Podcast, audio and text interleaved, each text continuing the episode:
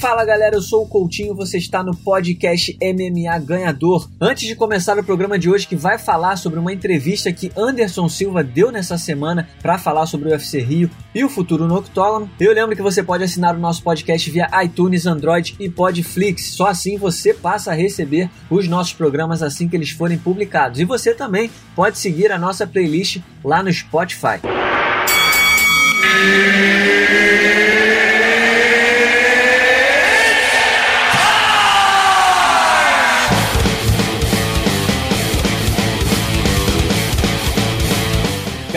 Das Lutas, mais uma vez a gente tem a moral de receber no nosso podcast MMA Ganhador Zeca Azevedo, repórter do Combate.com. Zeca, seja bem-vindo mais uma vez. Obrigado, Coutinho. Obrigado pelo convite. É sempre um prazer estar aqui. Para quem é fã de MMA, para quem acompanha o Mundo das Lutas, parada obrigatória no Ganhador. Então, para mim, é sempre uma honra estar presente.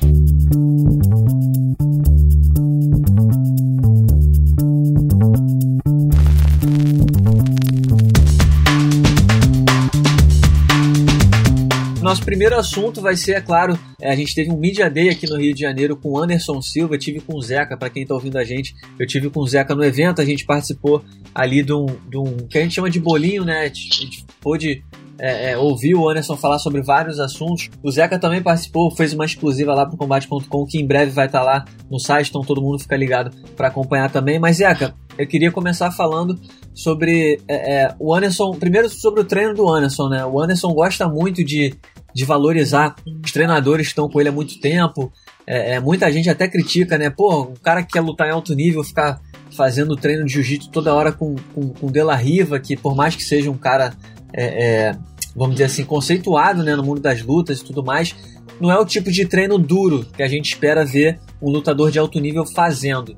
Depois de, de, de acompanhar esse treino do Anderson Silva, qual, qual é a sua impressão? Você acha que é realmente aquilo que ele falou na, na entrevista de, de que chega um ponto na carreira que ele não pode mais se expor tanto, ele tem que treinar de forma um pouco mais consciente? Ou você acha que aquilo ali foi só uma, uma exibição pra gente e, e talvez é, é... é eu, eu acredito que por trás das câmeras possa ter alguma coisa a mais, um, um pouco mais diferente, não vai tal, talvez entregar o jogo assim, né? Todo mundo filmando, tudo liberado ali, não teve qualquer restrição. Então acredito que possa ter um algo a mais quando a gente vai embora, né? Ou quando a gente não está presente. Mas eu acho que faz sentido também a posição do Anderson, né? Me pareceu muito sincero no momento que ele diz, eu, né, eu sei que eu tenho 44 anos e que um treino que eu fazia com 30, 30 e pouco, eu recuperava no outro dia e agora eu não posso me expor tanto. E esses caras que estão comigo há muito tempo sabem disso. E ele, ele próprio frisou que não são garotos também. Então, talvez é, seja o melhor para ele nesse momento da carreira. Não vai sair dali, fazer um treino de jiu-jitsu, fazer um rola, sai dali, faz um sparring, sabe? Ele tá na idade de realmente dosar, né? E o Anderson tem uma bagagem gigante, né? É uma técnica que é reconhecida por todos e é um cara que tem esse background para não precisar também é, treinar do mesmo jeito que ele treinava antes e treinar do mesmo jeito que um, sei lá, borrachinha, a desenha da vida treinam hoje, entendeu? Esses caras têm muito que aprender. O Anderson viveu praticamente tudo que, que se tem para viver no mundo do MMA. Então, o camp dele, o treinamento dele, acho que não requer mais o mesmo, a mesma força, né, o mesmo aprendizagem que esses caras novos tão, têm por, pela frente, entendeu? Então acho que faz sentido realmente o Anderson pegar um pouco mais leve, acho que ele pega um pouco mais leve. É, enfim, se deu certo a carreira inteira, tá com esses mesmos caras e tal. Eu acho que não é aos 44 anos, com um título provavelmente distante do futuro, não é agora que ele vai, vai mudar, entendeu? Agora, Zé, o Anderson falou, é claro, a gente está sempre é, é, perguntando sobre motivação, né? E o Anderson sempre fala que ele gosta de. Ele tá fazendo o que ama e tudo mais. Se, se aparecer a chance pelo cinturão, ele vai correr atrás. Um lutador do UFC sempre pensa nisso. Mas qual é o seu palpite em relação à performance do Anderson? A gente viu a luta dele contra o Adesanya, foi uma luta muito boa. Foi uma performance que impressionou muita gente, né? Todo mundo esperava que o Adesanya fosse passar o carro, mas o Anderson fez até uma boa luta, foi bem parelha a luta que ele fez contra o Adesanya. Mas por outro lado, a gente sabe também que, por mais que ele não admita, tem um pouco também do, do adversário, né? A gente sabe que o Anderson cresce quando o adversário requer isso, quando o adversário realmente o ameaça. Agora ele vai enfrentar o Jared Cannonier no, no UFC Rio. O que, que você espera dessa luta? Você acha que o Anderson, é, lutando em casa, você acha que ele realmente vai, de alguma forma, tentar manter o nível da apresentação que ele teve contra o Adesanya? Ou talvez ele, ele, ele volte a, a lutar como da, das outras vezes? Aquela, aquela apresentação que a gente fica com a impressão de que ele está um pouco desinteressado, aquele ritmo de treino, mais para fazer o que gosta, não necessariamente para vencer. Que foi até uma pergunta que o Marinho, né, Rafael Marinho, teu companheiro de, de combate.com, nosso amigo de imprensa, fez que é qual o comprometimento do Anderson, se é, se, é, se é, a vitória ou o fato de dar show, de fazer uma luta é, empolgante para os fãs e tudo mais. Qual que é o seu palpite em relação a isso? Eu acho, eu, a, a impressão que eu particularmente tenho a respeito do, da motivação dele, eu acho que está mais ligado à parte da, do show, entendeu? Eu acho que ele chegou num ponto da carreira em que assim, é difícil falar de um cara que foi vencedor, ficou invicto sete anos, dono do cinturão. É difícil falar que para esse cara não importa a vitória. É óbvio que importa. Mas eu acho que ele tem na cabeça de que as pessoas vão assisti-lo pela para vê-lo é, se exibir, para vê-lo apresentar as técnicas, a, a esquiva dele, né, os golpes que ninguém está esperando, mesmo que isso não seja determinante para a vitória. Eu acho que ele está mais para esse ponto da carreira do que realmente preocupado. Preciso vencer o Canonier. Acho que isso não passa mais pela cabeça do Anderson. Né? Eu acho que passa mais vou estar lutando no Brasil, vou estar lutando no Rio, um lugar onde eu já lutei outras duas vezes e ganhei e, foi, e fiz uma grande exibição acho que eu preciso dar lá, dar um, ir lá, dar um, mais um show pra galera. Se a vitória vier, ótimo. Acho que se a vitória não vier, não, não acho que é algo que tira o sono dele, entendeu? Como eu acho que vejo que uma derrota pesa muito na carreira. É, sei lá, se o Adesanya perdesse, né, e outros lutadores, enfim, é, que estão ali começando a carreira, ou no meio da carreira, ou no auge, é, a derrota tem um peso muito grande para esses caras. É difícil, eles vão remoer durante muito tempo. Eu acho que isso o Anderson não vive mais. Entendeu? Então acho que o que motiva ele é fazer um grande show pra, pra galera, entendeu? Acho que ele se perder, vai, sei lá, perdeu pro Adesanya, voltou para casa e continuou e segue o baile, entendeu? acho que ele já, rápido, né? ele já, já viveu tudo que ele tinha para viver no auge dele, entendeu? É, eu concordo com você. Acho que, acho que realmente ele, hoje em dia, vira a página muito mais rápido, né? Não, não, não perde tempo Isso. lamentando. Se a derrota acontece, ele. Assim, até, ele até, até existem algumas lutas que ele. Ele tem falado, sempre falou de revanche, né? O Michael Bisping, ele meio que não engoliu muito, Verdade. falou revanche. Teve Nick Dias também, que ele venceu, mas depois acabou é, virando no contest. Mas eu também vejo muito isso. Também acho que o Anderson hoje em dia ele é até um pouco de maturidade, mas gente, eu, eu, honestamente me incomodo um pouco. Eu, eu queria ver, assim como é, é, o Anderson, um pouco mais como o José Aldo, entendeu? O José Aldo a gente sabe que já tá no outro estágio na carreira, mas a gente continua vendo ele interessado em vencer. Assim como foi na luta contra o Adesanya, eu acho que depois do segundo round que o Anderson deu, teve aquele round tão espetacular de. Acho que no terceiro round ele meio que se acomodou, tipo, missão cumprida, dei meu show. E, e a vitória meio que em segundo plano, né? Eu acho que a gente ainda vê no Aldo um incômodo com o que as pessoas pensam dele. E eu acho que eu não vejo tanto isso no Anderson. Quando eu falo com o Aldo, quando a gente faz uma pergunta ah, sobre as críticas, ele sempre fala: ah, todo mundo acha que, que eu sou um ex-lutador já, porque eu perdi, porque. Entendeu? E é bom para calar a boca das pessoas, eu ganhei e tal.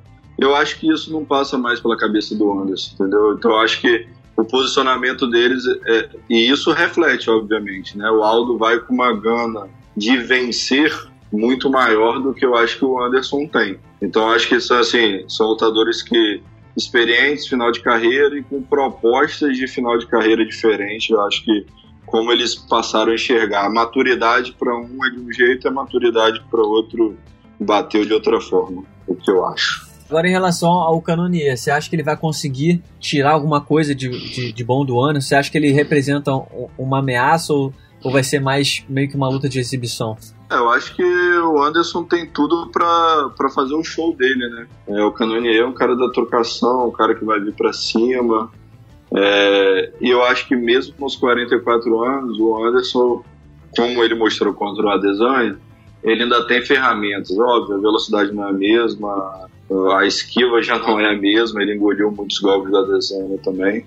É, mas eu acho que o Canonier não tem essa velocidade, não é um cara que que, que tem tanto perigo como a Adesanya levou, são lutadores totalmente diferentes. Então acho que o Anderson vai poder mostrar nessa luta muito mais do que ele já mostrou contra o, contra o Adesanya.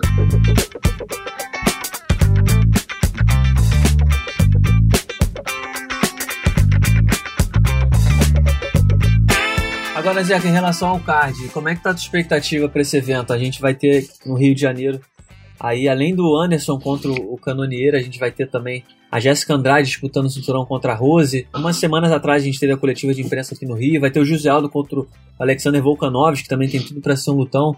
Como é que tá a expectativa? Tu acha que vai ser realmente um evento é, grandioso, do jeito que, que, que o Rio merece por, por ser um, ter uma representatividade tão grande pro mundo das lutas? Ou você acha que talvez é, é, a procura. A gente viu que a venda de, de, ingressos começou até boa, mas no momento ela deu uma, deu uma congelada. Passa longe de, de ter ingressos esgotados. Mas como é que tá a tua expectativa? Qual, qual você acha que vai ser o impacto na cidade, pro, pro, pro país, na verdade, pro Brasil, nesse momento, o UFC Rio? É, eu acho que o card que a princípio seria, seria em Curitiba, em que se especulou que seria no estádio. É, Acho que a, a minha expectativa é alta. Acho que o Rio de Janeiro já não tinha muito tempo um card dessa magnitude. Né? A gente tem a oportunidade de ganhar um primeiro cinturão numa categoria específica, que é a, que é a Jéssica Batistaca, né? depois que a americana Rosana Maimunas deu essa oportunidade a ela de, de vir aqui defender o cinturão dela. Então eu acho que isso por si só já é, já é grandioso é, e ter no mesmo card José Aldo e Anderson Silva, então eleva isso um patamar gigantesco. Eu acho que, como, é, como você falou, começou muito bem, venderam cerca de 7 mil ingressos, acho que isso eram 13 mil e alguma coisa à venda. É, em 48 horas vendeu muito bem e eu acho que isso e, e agora vai variando né sei lá a, acho que a, ah, tem a notícia, o Anderson vai dar entrevista, isso vai para mídia, é, aí o pessoal vai comprar mais um pouco, ou vai chegar perto do, do, do evento, o pessoal também, o, o, interesse volta a crescer, mas eu acho que a gente vai ter um UFC no Rio como há muito tempo a gente não, não tinha, entendeu? mesmo com o Aldo lutando aqui, perdeu o cinturão pro Holloway, é, depois a Amanda defendeu no evento contra a Raquel Pennington, defendeu o título peso galo dela, eu acho que esses eventos não tiveram a magnitude que esse evento vai ter agora. Então a minha expectativa é a melhor possível. Eu acho que é um dos grandes eventos dos últimos anos no Brasil. É, eu tô achando também que mais para perto vai, vai decolar melhor. Acho que acho que vai chegar sim a ser ingressos esgotados. Tem tudo para dar certo, né? Isso. Como você falou, José Aldo, Anderson Silva, tem vários nomes também que o público gosta e já conhece. Então acho que ainda vai decolar. Agora, Zé, outra coisa que eu queria falar com você, um outro assunto que foi comentado lá pelo Anderson na, na, na coletiva de imprensa, no Scrum, né? Foi o trash talk entre Israel Adesanya e John Jones. Antes mesmo da, do UFC 236 acontecer, o John Jones comentou, na verdade, se eu não me engano, foi numa entrevista ao TMZ, que o Israel Adesanya disse que depois de, de passar pelo Anderson Silva, ele adoraria passar pelo John Jones e tal. Aí o John Jones foi e respondeu no Twitter dizendo que meio que desmerecendo a performance dele é, é, contra o Anderson Silva, que não foi lá essas coisas do jeito que ele estava vendo, que no terceiro round, do dia que eles se enfrentarem no terceiro round, ele vai chamar o John Jones de papai e tudo mais, e aí o Israel Desana na segunda-feira ele respondeu criticando o John Jones, debochando das, das polêmicas que o John Jones teve a vida inteira, mas dizendo que na hora certa eles vão se encontrar e aí ele vai dar uma aula do John Jones. Qual, qual é a sua opinião sobre esse trash talk? Você acha que realmente há um fundamento para um dia essa luta acontecer? Você acha que ainda é muito cedo, já que o, o, o Adesanya sendo campeão interino não há como pensar em qualquer outra luta que não seja a luta contra o Robert Whittaker? O que, que você é, tira dessa, desse trash talk que na, nasceu aí entre esses dois caras? É, eu acho que, que de cara o Adesanya, em meio à troca de farpas lá, ele deixou claro, ah, o John Jones ele quer me enfrentar agora achando que pelo fato de eu ser pouco experiente no UFC, ele tem mais chance de me enfrentar agora do que quando eu possivelmente estiver estabelecido como um campeão dominante. É, acho que ele né, tem, tem razão nisso, reconhecendo a própria pouca maturidade que ele tem no UFC. Mas acho que ele atirou lá na entrevista com o Temizi.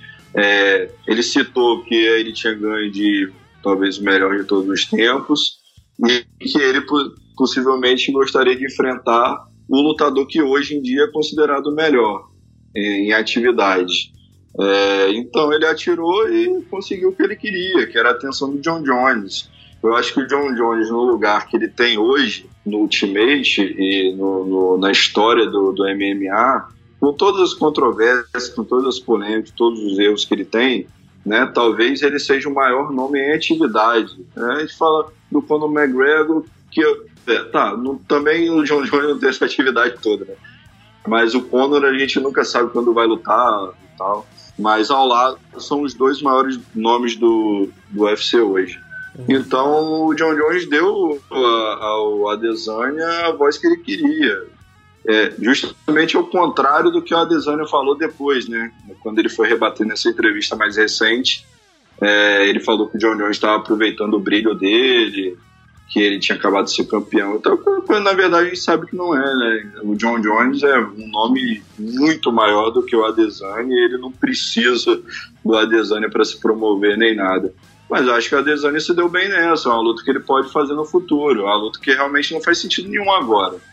Não, faz sentido o John Jones ter uma categoria é, para defender pela frente, talvez pense no peso pesado, e aí ele não sei se seria a hora de olhar para o meio médio agora mas o Adesanya se estabelecendo, desculpa, para o médio, o Adesanya se estabelecendo no peso médio, né, quem sabe no futuro, mas acho que não é uma luta que faz sentido nos próximos, sei lá, dois anos. Acho que mais para frente talvez faça. É, e, e para acontecer, né, e, e, continuar sendo interessante, os dois têm que continuar esse tempo todo vencendo, né? Exato, dominante, né? Exatamente, para fazer ainda mais sentido.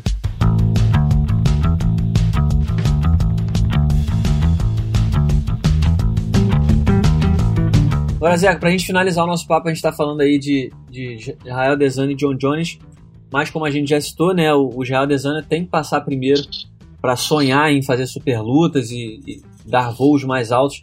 Ele tem que enfrentar o Robert Whittaker, que é o campeão absoluto da categoria dos médios. O Adesanya enfrentou o Kelvin Gastelum na coluta principal do UFC 236, venceu numa batalha, para mim já é a melhor luta do ano. Foram cinco rounds eletrizantes. É, é, pelo que você viu nessa luta do Adesanya contra o Kelvin Gastelum, é, é, quais as chances que você enxerga nessa luta dele contra o Robert Whittaker? Ainda não tem data, ainda não tem local, mas deve acontecer nesse segundo semestre. Mas qual é a sua opinião? É, é, você acha que o Adesanya realmente tem chances reais de, de vencer o, o Robert Whittaker ou você acha que, que, que o Robert Whittaker é o favorito? Eu acho que o Adesanya, assim, ele demonstrou nessa luta contra o Kelvin Gastelum que, como você falou, ele já é candidato à luta do ano, Pô, uma luta que, enfim, não vi uma pessoa que acompanha MMA que não tenha visto, que não tenha elogiado. É, ele fez nessa luta contra o Gastelum a maior luta da sua vida. Né? Ele pegou um cara muito duro, um cara que, mesmo muito mais baixo, com envergadura muito menor, conseguiu entrar no raio de ação dele, conseguiu bater ele e mesmo assim ele de fato ganhou a luta. É, então eu, a gente tem que reconhecer o potencial dele. Agora, acho que ele vai enfrentar contra o Itaque um lutador melhor e um lutador mais forte. Eu acho que o Gaston tem uma mão esquerda forte, mas eu acho que o Itaque está num patamar superior e é um cara que obviamente vai tentar encurtar, fazer um jogo de grade, né? É, um jogo de wrestler, de grappler, que o, que o que o Gaston não conseguiu fazer com a Adesanya. Ele foi para trocação, né? Ele foi para trocação ali franca e, e, levou a pior no final. Mas eu acho que o Ita que tá num patamar acima e se ele conseguir encurtar essa distância, que também o Adesanya leva alguma vantagem, é, eu acho que ele é o favorito. Eu acho que o, o favorito hoje é o, é o Itaque, mas pelo que o, que o Adesanya demonstrou nessa luta contra o Gaston, ele tem totais e reais condições de ser o campeão linear também. Pô, Zeca, concordo. Eu, eu, eu, acho. Hoje eu também. Eu dou um, um, ligeiro. Na verdade, eu dou um ligeiro favoritismo pro Itaker. Só porque realmente é, é.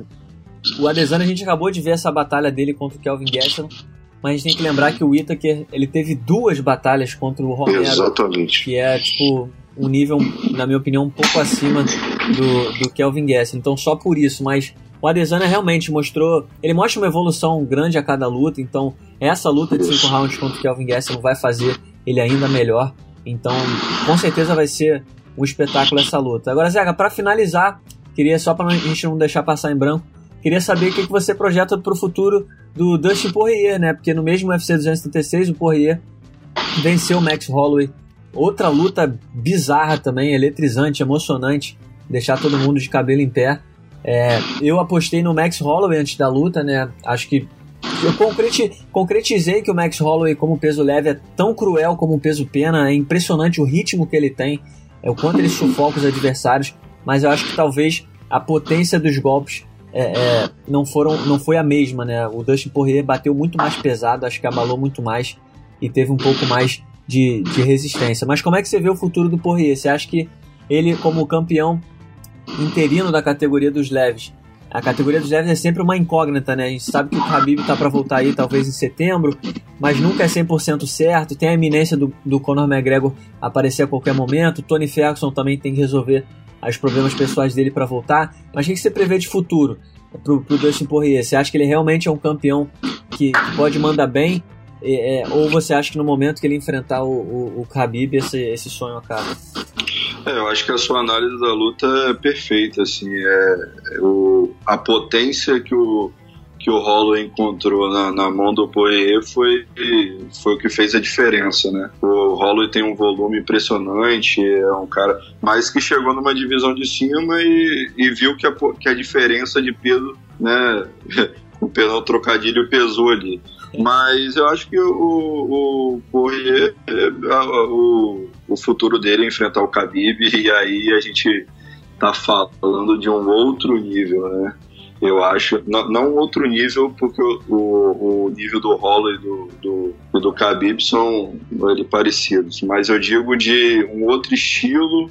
Né, ele vai apresentar armas que o Poirier não teve que lidar contra o Holler, né? Então ninguém, ninguém ainda foi capaz de parar o Khabib Magomedov eu acho que o Poirier também vai ter uma grande dificuldade de lidar com esse jogo, mas ele tá, ao mesmo tempo ele tem na American Top Team, que é onde ele treina, né, enfim, material humano para treinar bastante esse lado, esse jogo agarrado. Então, eu aprendi a não duvidar de ninguém.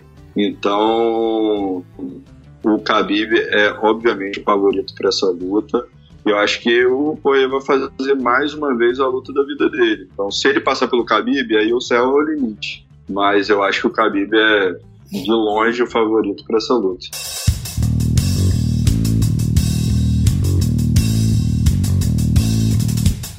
muito obrigado mais uma vez pela participação aqui no nosso podcast. Sempre um prazer trocar uma ideia contigo. E esperamos você mais vezes. Muito obrigado, amigo. Obrigado, Coutinho. Sempre que chamado, estarei aqui. Então tá aí, esse foi Zeca Azevedo, repórter do Combate.com, que contribuiu e muito aqui para nossa resenha no podcast MMA Ganhador. Muito obrigado pela sua audiência. Eu espero vocês na. Eu, eu conto com vocês na semana que vem, é claro, com o melhor do mundo das lutas. Até lá!